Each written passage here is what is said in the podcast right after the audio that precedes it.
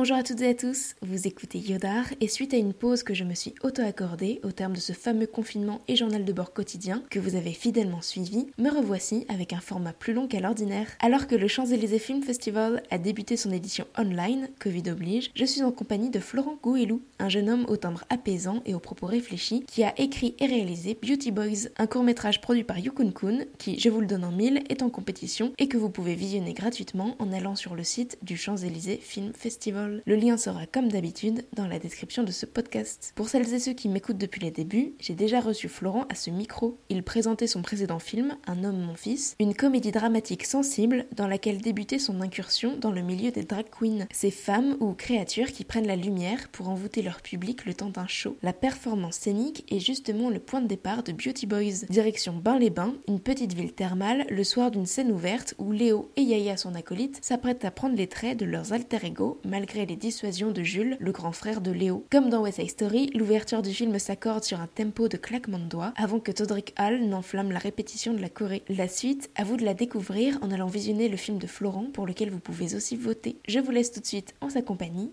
Bonne écoute.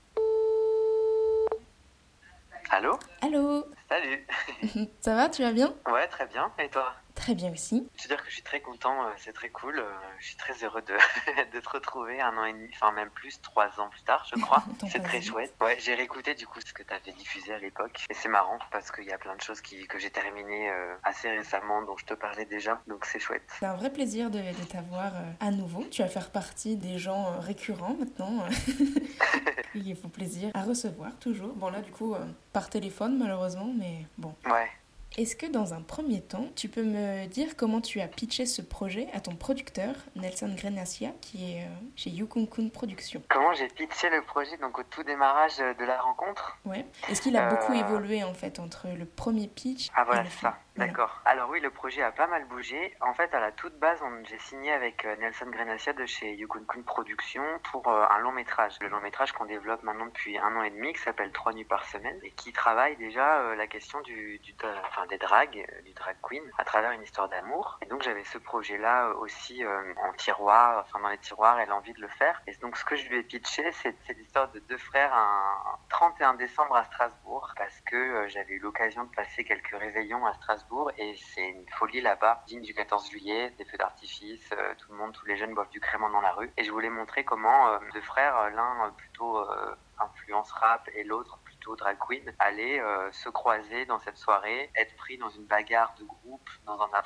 et finalement se, réconcilier autour euh, d'un bon barbecue euh, sur les quais euh, de Strasbourg. Donc la base du projet c'était ça. Et puis ensuite pour des questions de calendrier et aussi de, de commission régionale, comme on a effectivement été accompagné par la région Grand Est, mais qu'on l'a pas tourné à Strasbourg comme c'est prévu à la toute base. Euh, le projet a bougé. euh, du 31 décembre, c'est devenu un 14 juillet.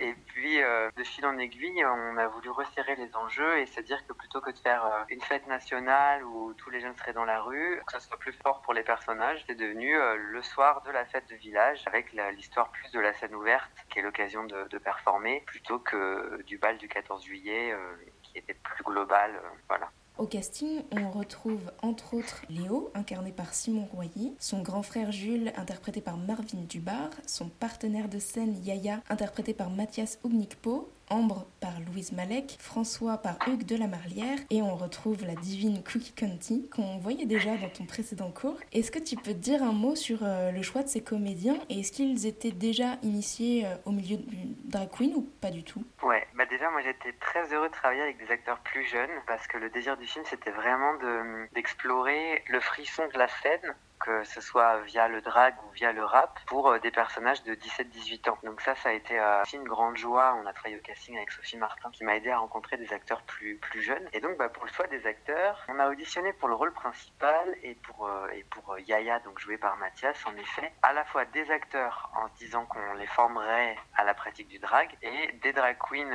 sans forcément d'expérience de cinéma, en se disant que bah, on leur apprendrait à travailler sur le plateau. Donc je savais que de toute façon, il fallait trouver des comédiens qui réunirait un petit peu ces deux pratiques-là. Et j'ai eu énormément de chance parce que j'ai rencontré Mathias Onikpo, qui est connu, que je connaissais de loin à Paris sous les traits de son personnage Chiara Bolt, donc qui lui est drag queen établi à Paris, qui avait en plus déjà une formation de comédien. Donc en audition, ça a été ça a été évident et j'ai un peu réécrit le personnage de Yaya pour qu'il lui colle à la peau parce qu'il a été voilà, il a été tout de suite super intéressant pour moi et très inspirant. Et puis pour le personnage de Léo, donc euh, Euh, le, principal, et eh ben, j'ai eu un coup de cœur pour euh, Simon Royer et de là on a lancé euh, en effet tout un processus pour l'initier au drag. Moi depuis un de mon fils, je suis devenue drag queen, donc ça fait aussi complètement partie de ma vie et j'ai développé, bah, comme tu sais, le personnage de Javel Habibi qui avait été créé pour un homme mon fils. Depuis, bah, il existe dans la vraie vie et je l'incarne dans les soirées à, Paris. Donc entre mon expérience du drag et euh, l'expérience de Mathias ainsi que d'autres euh, techniciens du film parce qu'il y a Aurélien Dirico euh, qui est connu sous les traits de Minuit Divinil qui signe tous les costumes du film. Bah, nous trois, on, on l'a, on l'a initié, euh, on l'a mis dans son costume du personnage, on est sortis tous en soirée et voilà, on lui a permis de, faire un peu l'expérience, euh, l'expérience du drag avant le film. Super. C'est ce que je disais en fait, c'est déjà le deuxième film que tu fais sur euh, cet univers drag queen ou plutôt de la guérilla pour reprendre l'une des répliques de ton personnage principal, mais toujours avec un, un, contexte ou plutôt un point de vue familial parce que dans Un homme mon fils, ton précédent court métrage, ton père qui incarnait ton père puisque tu jouais également en plus de réaliser, ton père donc te découvrait en train de performer et là c'est un grand frère qui assiste à cette représentation euh, lors de cette scène ouverte. Et je crois d'ailleurs que dans la vraie vie, tu as un frère. Est-ce que c'est une transposition ou pas? Euh, Alors, c'est pas une transposition de ma propre histoire, parce que comme moi j'ai commencé le drag à 30 ans, j'ai pas eu l'occasion de vivre, euh, enfin de voir dans les yeux de mon frère ce que ça lui faisait, puisqu'on vit plus du tout ensemble. Donc je sais qu'il me soutient et qu'il aime mon personnage, mais en tout cas, ça n'a pas été un hiatus entre nous. En revanche, c'est bel et bien inspiré euh, d'une vraie histoire. C'est un ami très proche de moi qui est gay et qui a un jumeau qui lui est hétéro et qui m'a beaucoup parlé de leur enfance et de la façon dont euh, son jumeau a pas forcément bien vécu son homosexualité et euh, comment ils avaient ce rapport chien et chat où à la fois ils n'arrêtaient pas d'avoir des conflits, ils étaient dans la même classe et l'un se levait pour donner des claques à l'autre et à la fois si quiconque que ce soit le professeur ou un camarade faisait quoi que ce soit envers, envers l'autre et eh ben le premier le, défendrait à, à, corps perdu quoi. Donc ça ça m'a ça m'a plutôt inspiré, ça m'a intéressé. Et puis après, bah, c'est vrai que dans le lien avec Un homme, mon fils, euh, je crois que le, film est dans la suite parce qu'il questionne euh, la représentation du masculin. Dans Un homme, mon fils, c'était entre un père et son fils, il y avait cet écart d'âge et donc deux images de, l'homme, enfin deux images du masculin, en tout cas deux inspirations différentes. Et là, euh, oui, ça m'intéressait de voir comment ce conflit pouvait peut-être se rejouer ou cet écart de culture pouvait se rejouer entre deux gamins du même âge et comment, avec à peine deux ans d'écart, on pouvait se choisir des modèles aussi radicalement euh, différent. Ça parle pas de sexualité, contrairement à l'histoire euh, qui a inspiré le film. Et il s'agit pas de savoir si le grand frère accepte l'homosexualité du petit frère, puisque c'est jamais euh, travaillé dans le film. Mais, mais en tout cas, plutôt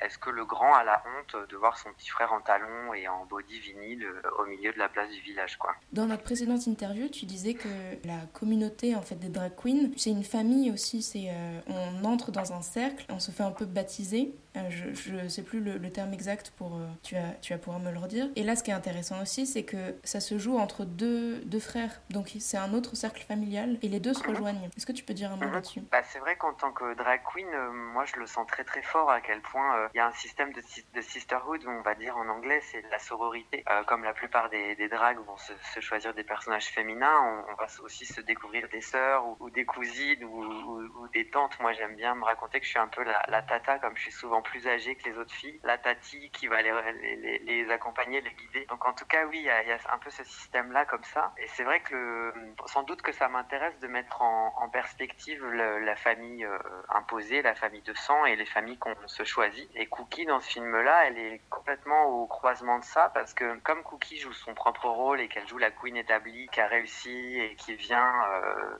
un peu euh, faire un petit, un petit spectacle alors que c'est pas de son niveau au milieu d'un village plus isolé que dans son réseau habituel. Il fallait un petit peu expliquer euh, les raisons de sa présence. Et donc c'est là que mon producteur m'a soufflé que si euh, Cookie était le cousin du personnage principal, que donc il y avait deux drag queens dans cette famille-là, on se poserait moins la question de savoir euh, pourquoi une queen aussi célèbre atterrit au milieu de, la fête de Bain-les-Bains. Et donc, oui, en un effet. Peu comme, comme un mentor finalement. Ouais, tout à fait.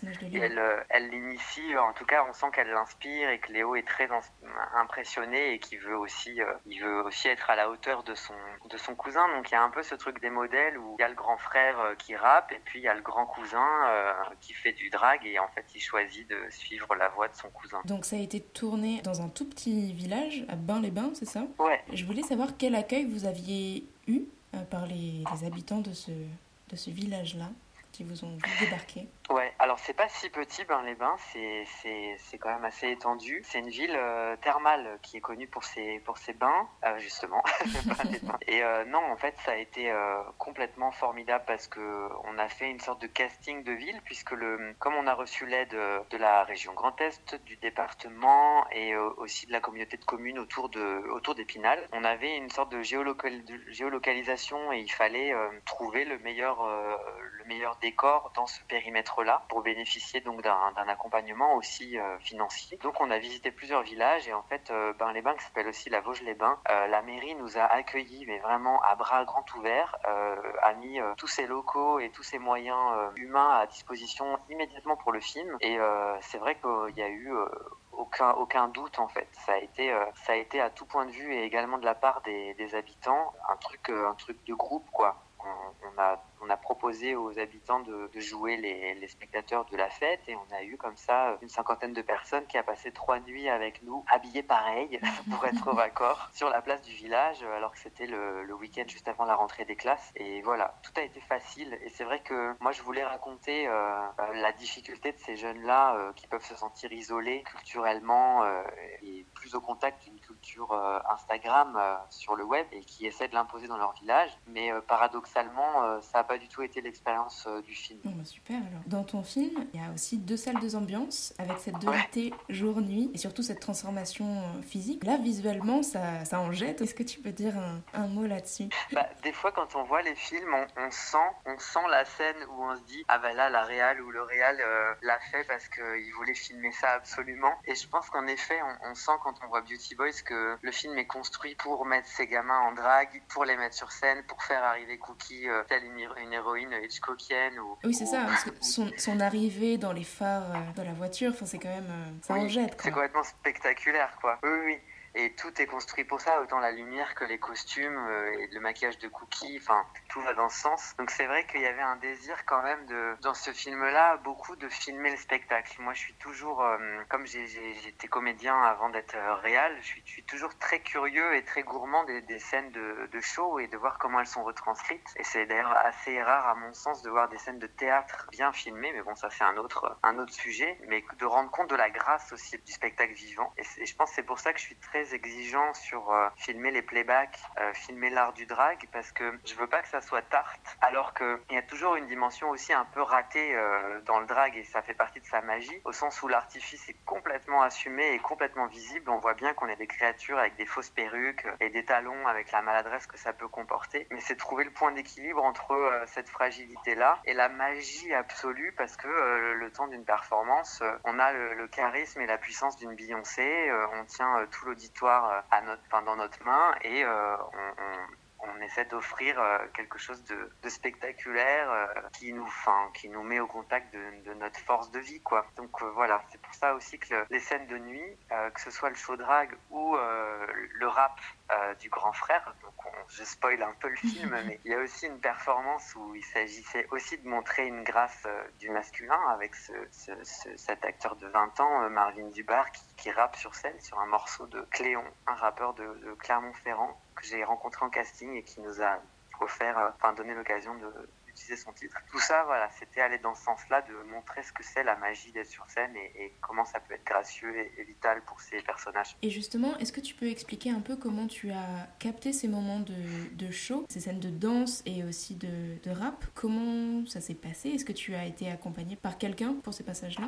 Bah complètement. En fait, euh, on a été accompagné par un chorégraphe qui s'appelle Fabso, qui est euh, qui était mon prof de danse en fait, tout simplement. Et j'aimais vraiment beaucoup ce qu'il ce qu'il proposait parce qu'il mélangeait à la fois des inspirations hip-hop un peu street avec quelque chose. Alors, je n'ai pas le, le, vocabulaire, mais quelque chose en drague, on appelle ça un peu plus, euh, un peu plus shady, un peu plus. Euh, on sort les hanches, euh, voilà, exactement, attitude, un peu girl power qui me plaisait. Et donc, on a travaillé avec les comédiens. et donc, Mathias avait déjà dansé et Simon a dû cumuler les challenges puisqu'il a fallu non seulement qu'il apprenne la choré, mais qu'il la maîtrise en talon. Et pour le rap, ben après, donc Cléon, le rappeur, nous a donc autorisé à utiliser son morceau et Marvin a passé plusieurs jours voire semaines à poser les paroles en rythme sur l'instru de, de, Cléon. Donc ça a été aussi pour lui. Je leur en demandais beaucoup parce que il fallait que ça soit bien. Et notamment pour le rap, comme euh, j'ai euh, une formation musicale, j'ai horreur de, des playbacks qui pas assumés. Par exemple, pour toutes les scènes de là dans le film qu'ils ont fait sur Florence Foster Jenkins avec euh, Catherine Fro, c'est l'histoire d'une chanteuse qui est censée chanter faux, mais on sent quand elle le fait, alors que c'est des performances live, que c'est retravaillé, c'est préenregistré, c'est un playback. Et moi, ça me gêne en fait, ça, m'enlève complètement la magie de, de, la scène. Donc, je tenais absolument à ce que Marvin soit capable de chanter en live euh, et de faire vraiment sa perf devant un public. Donc, euh, c'est un vrai acoustique en fait qu'on a qu'on a enregistré et c'est après bah, Geoffrey Perrier, l'ingé son, euh, qui a inventé le dispositif pour prendre à la fois euh, les sons d'ambiance, le son du micro, les sons des enceintes, etc.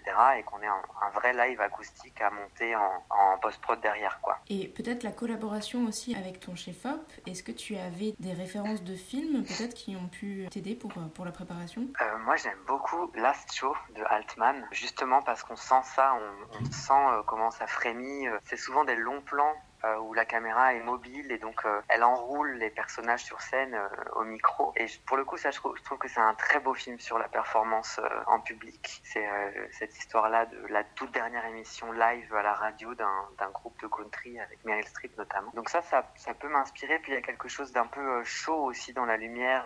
on est vraiment enveloppé dans cette nuit cette nuit qui fait du bien. Et en fait, l'arrivée de Cookie est complètement inspirée par une scène de la vie aquatique de Anderson.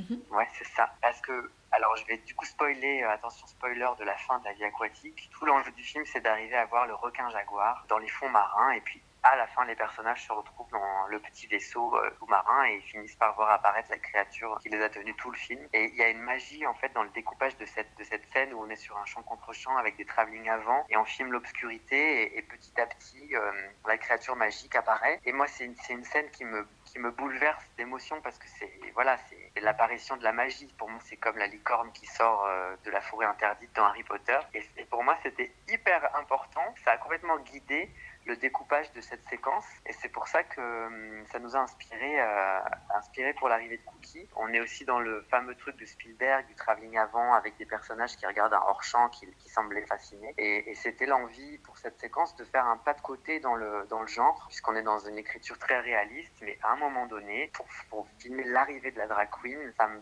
semblait possible de faire appel à une écriture beaucoup plus fantastique. Voilà, d'où les références euh, un peu au film noir et, à la, et à la, la blonde Hitchcockienne. Euh, on entend les talons euh, au fur et à mesure qu'elle s'approche de la caméra. C'est un peu ce qui me vient. Après, euh, il est vrai que moi, j'ai toujours un peu du mal à, donner des inspirations euh, visuelles. Que ça, c'est toute la partie qu'amène euh, Vadim, qui propose en, lumière, vient, vient beaucoup de lui. Il m'a montré ce film avec Matthew McConaughey sur l'errance d'un type, d'un chanteur à Miami. C'est assez récent. Je crois que c'est The Beach Bum qu'on a un peu tiré ces ambiances bleutées euh, de la scène, euh, ce, bleu électrique euh, et ce bleu cyan. voilà, donc le mélange de sources assez chaudes avec les lampions pour raconter le bal et puis le, des sources colorées assumées pour faire les lumières de, de, la scène et du spectacle du bal populaire. Et je pensais aussi, est-ce que tu as vu le film de Daniel Lesovitz, Sport Authority dans Ah oui, je l'ai vu. Oui, oui, sur la. Oui, oui. Des, des balles. Qu'est-ce que tu en as pensé? C'est compliqué parce que.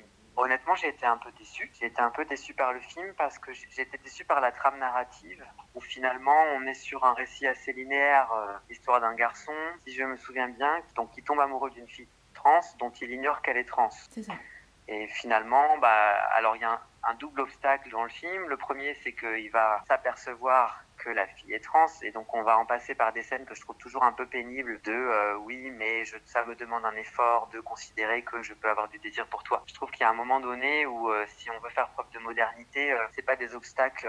on a déjà raconté ces histoires-là, la difficulté d'être gay, la difficulté de se découvrir un désir pour une personne transgenre. Je, c'est pas des, je suis un peu mal à l'aise. Je trouve ça un peu en retard, quoi, sur les problématiques. Après, il y a un autre obstacle qui est que, euh, par ailleurs, il y a ce garçon qui se débat euh, dans sa précarité, euh, ce qui, du coup, moi, m'intéresse plus comme obstacle à l'histoire d'amour. Mais une fois passé, voilà, c'est ce récit un peu linéaire, j'étais assez déçu. Et puis, j'ai trouvé aussi que pour filmer le milieu du voguing américain, on restait assez en surface malgré des personnages très, très, très attachants. Là, soudain, je me dis, peut-on faire le le procès au film d'être du côté d'un personnage blanc pour filmer un film sur le voguing. Alors je ne sais pas, je me positionnerai pas là-dessus. Le fait est que euh, pour raconter euh, quelque chose d'une communauté hyper euh, minoritaire, savoir la communauté trans noire américaine, on s'est mis du côté d'un personnage hétéro blanc. Voilà c'est pas bien, c'est pas très bien, mais j'étais un petit peu déçu par le film. Et toi?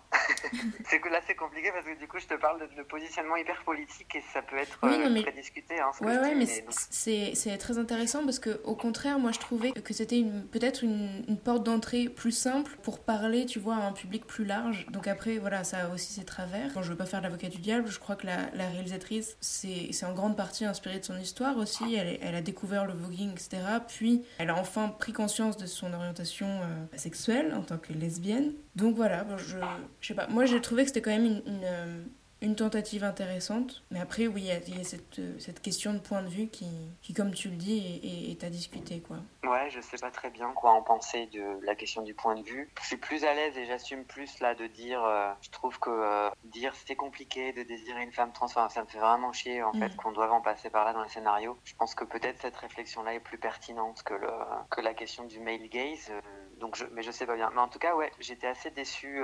je crois que je m'attendais à. Aussi dans la réalisation, il y a quelque chose de, pas si spectaculaire. Et pour raconter comment on est frappé de plein fouet par, euh, par la magie d'une personne, je trouvais qu'on était un petit peu en dessous de mm. ce que j'aurais voulu ressentir. J'ai pas eu beaucoup d'émotions dans le film. C'est vrai que c'est aussi un, toujours un peu fallacieux de dire, euh, de reprocher à un film d'être du côté d'un personnage masculin blanc. C'est des, des, problématiques très complexes parce mm. que le problème est véritable. À la fois, euh, peut aussi être un peu trop prompt à condamner un film parce que le personnage est blanc alors que c'est pas non plus forcément problématique dans toutes les situations. Toi, est-ce que c'est des, des, questionnements que tu t'es posés ou en tout cas que les commissions, par exemple, de financement ont pu te reprocher? Ou pas du tout Moi, c'est des questions que je me pose toujours parce que j'estime que c'est notre responsabilité dans la mesure où on est euh, en charge, enfin on est en charge, on a le pouvoir d'influer sur les représentations. À partir du moment où je produis des images, j'estime que c'est mon rôle de me demander, de toujours me demander si j'ai quel modèle j'encourage ou à, quoi je participe. Donc sur les représentations féminines euh, ou sur la question de la diversité au cinéma. Ceci étant dit, je suis obligé également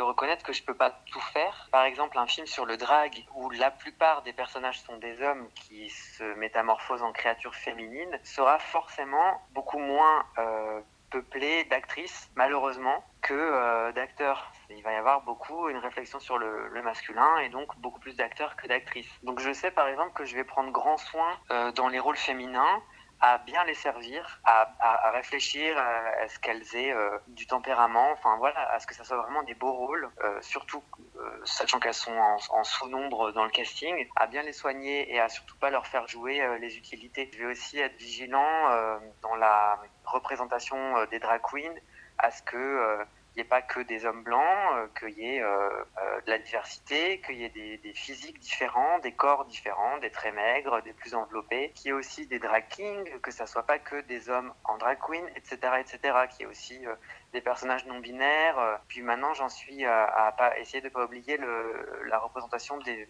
des, non valides, enfin des, personnes avec des handicaps. Mhm. Donc je trouve qu'on doit être très vigilant à ça avec les limites que ça peut, euh, que ça peut comporter. Mhm. Après, au niveau des commissions, comme on est malgré tout, je crois, du point de vue des, bah voilà, des, des lecteurs dans quelque chose de la, de la niche, on n'est pas dans la, enfin, on est un peu dans, dans la marge. Il n'y a pas eu de commission qui m'ait reproché de pas avoir assez de personnages non binaires ou pas assez de personnages transgenres, par exemple. Mm. Ce qui va faire tiquer, ce qui va être un point de question pour eux, c'est la place des femmes. Ça, par contre, c'est là où on en est aujourd'hui dans nos réflexions de société dans les quotas euh, imposés, euh, enfin justement pas imposés, mais qui sont quand même toujours euh, suspendus. Oui, voilà, il y a une réflexion évidemment nécessaire sur, sur la parité et sur les violences faites aux femmes, comment c'est institutionnalisé. Mais du coup, comme c'est ça un peu qui est dans les esprits, on va me questionner là-dessus. Et c'est vrai que hum, c'est compliqué parce que dans le fond, le drag n'a pas grand-chose à voir avec la place des femmes. C'est complexe à expliquer. On peut être tenté d'y voir euh, une attaque où les drag queens singeraient la féminité, ou alors on pourrait y voir euh, un hommage absolument euh, à la puissance féminine. Donc moi, je le vois plus comme ça. Je vois plus comment, en tant que garçon, le drag me permet d'embrasser un imaginaire féminin et de le nourrir de figures féminines qui m'inspirent. Mais paradoxalement, ça, ça ne parle pas tant des femmes, en fait. Je sais pas si c'est très clair. C'est toujours complexe de questionner la place des femmes dans la société à travers le drag, euh, parce que par exemple, la meilleure manière de le faire, ça serait de mettre en scène un drag king à mes yeux, donc un personnage euh, femme qui, qui, deviendrait une créature masculine, puisque là on serait dans, dans les questions de comment elle, elle, elle met en jeu euh, son genre et comment elle met en jeu son, ses propres euh, représentations, ou comment elle s'en, elle s'en libère, elle les, elle les réinvente, elle s'en échappe. Donc voilà, je suis toujours un peu démunie dans les commissions quand on me demande, quand on me demande ce que je dis des femmes, et c'est voilà, c'est pour ça que hum, tout ce que je peux en dire, c'est que je suis vigilant à ce que dans le trio des personnages principaux il y a le, garçon amoureux de la Queen, mais il y a aussi euh, sa copine, qui est un vrai personnage euh, important, et sa sœur, euh, qui est son alliée, qui le bouscule aussi parce qu'elle est beaucoup plus moderne que lui sur la question du désir. Tu disais tout à l'heure que tu performais à présent sous le, pseudonyme de Javel Habibi. Pendant le confinement, tu as fait plusieurs lives que j'ai essayé de suivre quand, je pouvais. On peut peut-être parler de, ça parce que ça fait partie maintenant, enfin partie intégralement de ta vie, peut-être pas, mais en tout cas ça en prend une bonne partie quand même dans ton, ton ah quotidien. Tu fais tu fais aussi pas mal de projets euh, en vrai, bon, quand il n'y avait pas encore ce problème de corona, mais euh, où tu performais euh, également sur scène. Est-ce que tu peux, tu peux dire un mot là-dessus? Oui, tu peux dire que ça fait complètement partie de ma vie, puisque là, je te parle de chez moi dans ma chambre et je vois toutes les perruques qui prennent une place insensée sur mon étagère. En fait, quand le confinement est arrivé, c'était le jour d'une soirée que j'avais appelée les mercredis Habibi. C'était la troisième édition à Ménilmontant dans un, dans un bar et on avait préparé le tout. Et donc, on nous annonce euh, le confinement, je crois, le lundi soir. Et le mardi, j'en parle avec euh, mon copain, qui, est, drague également. Et on commence à élaborer comme ça, en plaisantant, euh, l'idée de faire un show sur Instagram, mais un peu comme une blague, en se disant, mais ça serait si drôle. Euh, oui, euh, on arriverait à faire Las Vegas dans la salle de bain. Euh, mm. puis voilà, je performerais sur la table de la cuisine. Voilà. Et donc j'ai sollicité les artistes qui devaient être avec moi ce soir-là. Elles n'ont pas toutes pu le faire parce qu'il y en a qui étaient partis en province, dans leur famille, qui n'avaient pas de perruque, rien pour faire du drag. Mais j'ai réussi à en réunir cinq. Et puis sur une blague, finalement, on a fait six éditions dans, pendant le confinement. Et l'objectif, c'était déjà de, de résister un peu par la joie, parce que c'était très plombant, mais euh, d'ailleurs toi tu l'as fait aussi en proposant des podcasts récits de confinement, et, je, trouvais ça important de, proposer des objets euh, divertissants et, et d'une certaine manière de donner l'idée qu'on pouvait réinventer malgré la contrainte. Donc se dire, bah, on est tous bloqués, on peut plus être ensemble. Bah, en fait, si on va quand même être ensemble et on va faire des shows drag alors que rien n'est fait dans une maison pour faire du drag, on va prendre la lampe du salon et puis euh, on va vous, voilà, on va vous proposer ça. Et puis après, comme moi, c'est toujours important euh, de pas proposer que du divertissement pur. J'essaie toujours que ça soit palpable ou, euh, ou complètement implicite. De nous élever aussi culturellement. Bah, en tout cas, de vous nourrir ou de vous transmettre ce qui, moi, me nourrit. Parce que le confinement, ça a été une vraie épreuve mentale pour moi. Et ça a été l'occasion de me nourrir euh, au contact de, penseuses, euh, beaucoup des femmes qui écrivent, qui parlent à la radio. Enfin, je pense à Marie Richeux. Euh, enfin, j'ai écouté beaucoup d'entretiens, beaucoup d'auteurs, des femmes qui font du cinéma, c'est Siama, Christiane Taubira qui fait de la politique. Enfin, voilà, plein d'esprits comme ça qui m'ont énormément euh, aidé et qui ont rompu l'isolement aussi, euh, parce que j'avais l'impression d'être dans une solitude euh, peuplée de ces pensées-là. Et donc j'essayais toujours d'en retranscrire un peu quelque chose en lisant des textes ou entre les performances ou en, en invitant des, des, queens. Je pense à Sarah Sarah par exemple, qui nous a lu la sociologie ou des réflexions sur sur la violence, les violences faites faites au noir. Donc voilà, c'était ça l'objet, c'était divertir et, et proposer un peu de, matière à penser. Est-ce qu'on peut les, les retrouver ces lives? Tu les as enregistrés ou... Alors malheureusement non les lives sont pas conservés sur Instagram. Moi, j'ai essayé euh, d'en garder une trace, donc peut-être que c'est un projet, euh, un projet possible. Mon producteur m'encourage à faire un montage de ça parce que ça raconte aussi quelque chose sur cette drôle de période. Bien sûr. Mais pour le moment, non. Les images sont pas encore euh, accessibles. Une fois que le, corona sera derrière nous, assez rapidement, je l'espère, tu vas continuer de, performer en direct, mais en, en chair et en os, j'ai envie de te dire. Oui, oui, oui, bah c'est une envie, euh, c'est une envie. C'est j'ai un drôle de rapport au drag. Je pense qu'on a toujours un drôle de rapport. Ça va faire bientôt deux ans. Je connais plein de drag queens qui alternent entre euh, la passion fusionnelle et la saturation, etc. À l'inverse, t'as des queens comme Cookie Conti, euh, dont c'est le métier toute la semaine et qui traversent ce, ce milieu-là en gardant toujours la fraîcheur et l'inspiration. Mais je pense que c'est pas, pas simple. Et donc moi, je, je, je sais pas encore bien où j'en suis. Je sais que j'ai connu le drag parce que je faisais un film dessus et que là, l'année prochaine, si tout va bien, j'ai rendez-vous euh, avec ben, la fabrication de mon premier long métrage qui euh, continue d'explorer ce milieu-là. Donc par moment, je me dis, est-ce que je vais pas mettre un peu mon drag en sourdine pour en redevenir un spectateur qui en fait le récit? Je sais pas encore. Mais en tout cas, l'envie est là de, l'envie est là, oui, de retrouver les gens et de les accueillir dans des soirées. Euh, célèbre d'être ensemble, quoi. tu parlais de ton projet de long métrage. C'est peut-être trop tôt pour, euh, pour dire un mot dessus ou pas, comme tu veux. Ah non, non, je peux, je peux t'en parler un petit peu. Puis c'est drôle parce que euh, donc, la fois où on s'était... Euh, où on avait fait l'entretien pour un homme mon fils, je venais de commencer à l'écrire, donc je t'en parlais. Là, le projet est quasiment fini d'être écrit. Euh, donc, il y a eu un développement d'un an et demi avec euh, Yukun Kun, qui a également produit euh, Beauty Boys et qui a produit, là, en janvier, deux semaines avant le confinement, Premier Amour, qui est un épilogue au long métrage alors du coup, je vais te raconter un peu les deux rapidement. Euh, le long métrage s'appelle Trois nuits par semaine, euh, et donc c'est euh, l'histoire d'un garçon qui connaît absolument rien au milieu de drague, un garçon qui est en couple avec une fille et qui va tomber fasciné et petit à petit amoureux de Cookie Conti. qui croise dans le milieu des dépistages santé sexuelle, puisque il arrive que les queens se mobilisent auprès d'associations pour faire de, l'information. Donc dans ce cadre-là, qui n'est pas du tout en plus hein, le, cadre des soirées drag, il va être euh, frappé et va se déplacer et, et plonger tout, euh, totalement dans un univers qui n'est pas le sien. Donc c'est voilà, c'est l'histoire d'amour euh, de ces deux personnages-là, avec la question surtout de savoir, quand on est drag queen, on, on a la chance et la malchance d'avoir deux alter ego, d'avoir sa personnalité propre et son alter ego. Et ça m'intéressait de traiter ça dans une histoire d'amour, à savoir comment on comment on fait quand on est trois euh, dans une histoire alors qu'on n'est que deux.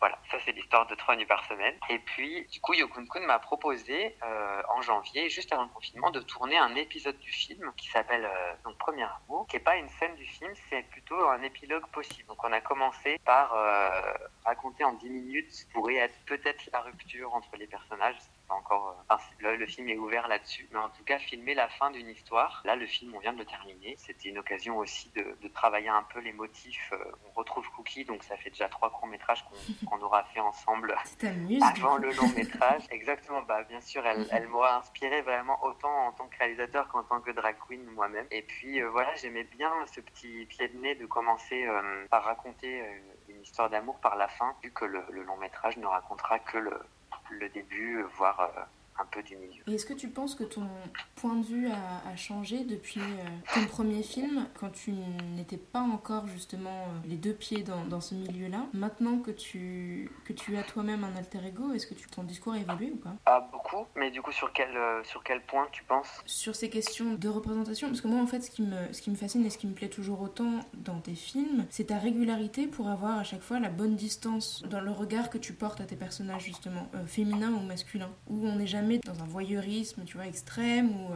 à chaque fois c'est un regard très sensible, très honnête, réaliste, et puis après, voilà, tu le disais aussi plus, plus fantasmé, plus, plus vif, beaucoup plus coloré quand on approche forcément les, les dragues, en fait. Je sais pas si c'est... Enfin, en fait, j'ai pas vraiment de questions claires, mais...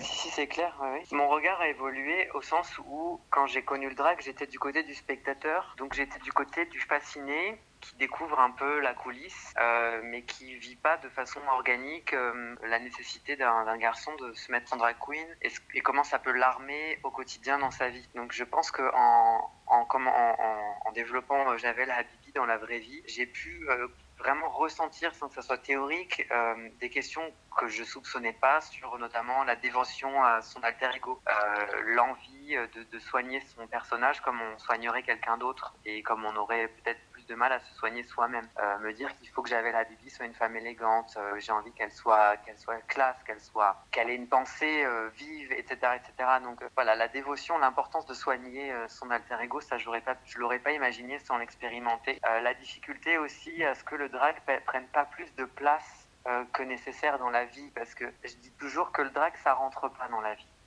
on est des femmes over the top, des créatures over the top. Donc euh, ça veut dire quoi? Ça veut dire qu'il faut euh, coiffer une perruque, il faut trouver la tenue, faire des performances, passer trois heures à se maquiller. Ça, ça rentre pas en fait dans un planning euh, du quotidien. Et donc pour être drag queen, il faut aussi accepter de pousser les murs, et littéralement, puisque je te disais tout à l'heure que les perruques, elles prennent une, place folle dans mon appart. Et ça veut dire, bah faire une nuit blanche pour coiffer la wig, euh, pour pouvoir la, porter fièrement le lendemain, faire des dépenses inattendues pour avoir la, tenue qu'on veut ou payer le taxi euh, qu'on veut se payer parce qu'on sera pas sécure ou pas à l'aise dans le métro pour aller à la soirée. Enfin, voilà, c'est tout un ensemble de sacrifices euh, que j'imaginais pas et la difficulté de ne pas être dévoré par ça parce que c'est une telle passion et c'est quelque chose maintenant que je reconnais chez les autres queens et que, que je soupçonnais pas mais c'est une telle passion qu'on peut vite euh, euh, la laisser prendre trop de place, mhm. prendre trop de temps, prendre trop d'argent, trop d'importance. Euh, et voilà. peut-être un peu, oui. Mhm. Bah oui, parce que c'est un tel regain d'ego d'être une reine de la soirée. Et d'être regardée, oui, de, voir de l'admiration presque, j'imagine, dans les, dans les regards aussi. Ah, moi, ce qui me nourrit, c'est pas tant d'être admiré que, après avoir été un garçon à qui on a demandé de se cacher parce que j'étais trop féminin quand j'étais euh, gamin et ado. Après m'être senti oppressé, de sortir fièrement, sans peur et, sans faiblesse, puisqu'on est des créatures sans faille, et d'être comme ça euh, une force, une force en fait euh, en public. Je pense que on peut sans doute être un peu, devenir un peu accro à cette sensation parce que du coup, on n'a plus besoin de la trouver dans son quotidien. On n'a plus besoin d'être un, garçon euh, qui se trouve puisque euh, notre alter ego nous offre euh, tout l'ego et, toute la force qu'on n'arrive pas forcément à, déclencher dans la vie. Tu vois ce que je veux dire Donc je pense qu'il faut être vigilant. Euh, il faut être vigilant à ça. Je sais que quand j'ai commencé le drag, les jours qui suivaient, euh, je me sentais euh, fort ou forte parce que j'avais encore les traces de cette sensation, de cette sensation de la soirée où j'étais en, queen. Mhm. Donc ça m'a donné confiance en moi, mais je pense qu'il ne faut pas oublier de soigner le garçon qu'on est ou la personne qu'on est, parce que j'insiste bien sur le fait qu'il ne faut pas être forcément un garçon pour faire du drag. Tout le monde peut faire du drag et de, toutes les manières qu'il l'entend ou elle l'entend. Mais euh, voilà, faut pas oublier de soigner aussi la personne en civil qu'on est parce qu'il y a un risque aussi de, de, tout résoudre par le spectacle. Je propose qu'on conclue sur cette très belle dernière phrase. bah oui, avec plaisir. C'est, disons, c'est quelque chose. Je pensais pas du tout qu'on allait parler comme ça de. tout ça. Oui, je t'ai pris pas mal de temps. Je m'en excuse. Ah non non, pas du tout. Peut-être juste pour finir, pour revenir sur Beauty Boys, je pense que le un des projets aussi quand même du film, c'était de rendre hommage à, à la façon dont aujourd'hui on peut, en tant qu'ado, embrasser, euh, s'embrasser dans, dans, dans ces identités multiples. Ce que j'entends par là, c'est que moi j'ai grandi euh, dans les années 90 euh, et avec les débuts d'Internet et que en banlieue, j'avais pas accès à des représentations d'autres façons d'être un garçon. Donc on m'a beaucoup incriminé parce que je ressemblais pas à, ce à quoi un garçon doit ressembler. Et aujourd'hui j'ai 34 ans et je suis très ému de voir comment des gamins de, de 16, 17, 20, 20 ans, euh, grâce aux, réseaux, même s'il n'y a pas que des bienfaits, ont accès à d'autres images et ont la, possibilité de s'inventer et, de gagner du temps, de gagner du temps sur ouvrir ouvrir les possibles et, questionner les, les possibilités euh, d'être eux-mêmes, quoi. Voilà. Mm. Et donc, Beauty Boys, c'était c'était une, une, façon de, de, rendre hommage à ça, de raconter l'histoire de ces mômes euh, qui ont le courage, parce que j'ai aussi rencontré des gamins comme ça, et c'est ce qui m'a une des choses qui m'a inspiré le film, mais qui, qui te disent, eh ben moi j'habite dans une, j'habitais avant d'être à Paris dans une toute petite ville, et ben on était deux, euh, on se en drague dans un dans un champ, et on faisait notre soirée drague à deux, et on et on vivait notre truc en fait. Ça, je trouve ça très très beau. Donc, et c'est d'ailleurs pour ça que, les personnages se maquillent dans un champ euh, avant d'aller faire la fête du village. Et, euh, oui, d'ailleurs, est-ce que tu peux nous, nous dire où est-ce qu'on pourra voir ton film? Tu as une grande actualité en juin déjà pour sa sortie. Mais oui, alors bah, le film devait être diffusé dès le mois de mars, mais à, cause de l'épidémie, les, certains festivals ont été euh, reculés. Donc euh, le film fait sa grande première là en juin. Euh, en effet, à partir du lundi 8 juin, on peut le trouver sur arte.tv. le 9 juin, il sera au Champs-Élysées Film Festival, pour sa première édition en ligne, puisque le, festival qui est bien, bien connu à Paris a décidé cette fois-ci donc de, de, se conserver, mais online. On pourra d'ailleurs voter, le public pourra voter pour euh, son court métrage favori. Le film sera diffusé sur Arte cette fois-ci à la télé euh, le 27 juin, mais je ne connais pas encore l'horaire. Et puis on le retrouvera également dans les derniers jours de juin au Palm Spring Film Festival, là aussi édition en ligne. Donc euh, il a un, très belle, un très beau mois de naissance avec tous ces beaux événements. Et il y a d'autres sélections on devrait le retrouver à l'international. J'en dis pas encore trop parce que je sais pas si c'est officiel, mais il, débute sa carrière, quoi. Voilà. Et puis il débute très très bien déjà. Hein. Tu commences très fort. C'est trop bien. Je suis super contente pour toi. Bah écoute, merci beaucoup de m'avoir bah, accordé euh, cette interview. Je remercie infiniment mon invité Florent Gouelou. Foncez voir son film Beauty Boys et n'hésitez pas à suivre également l'actualité de Javel Habibi. Je vous laisse, mais reviens très vite. À bientôt.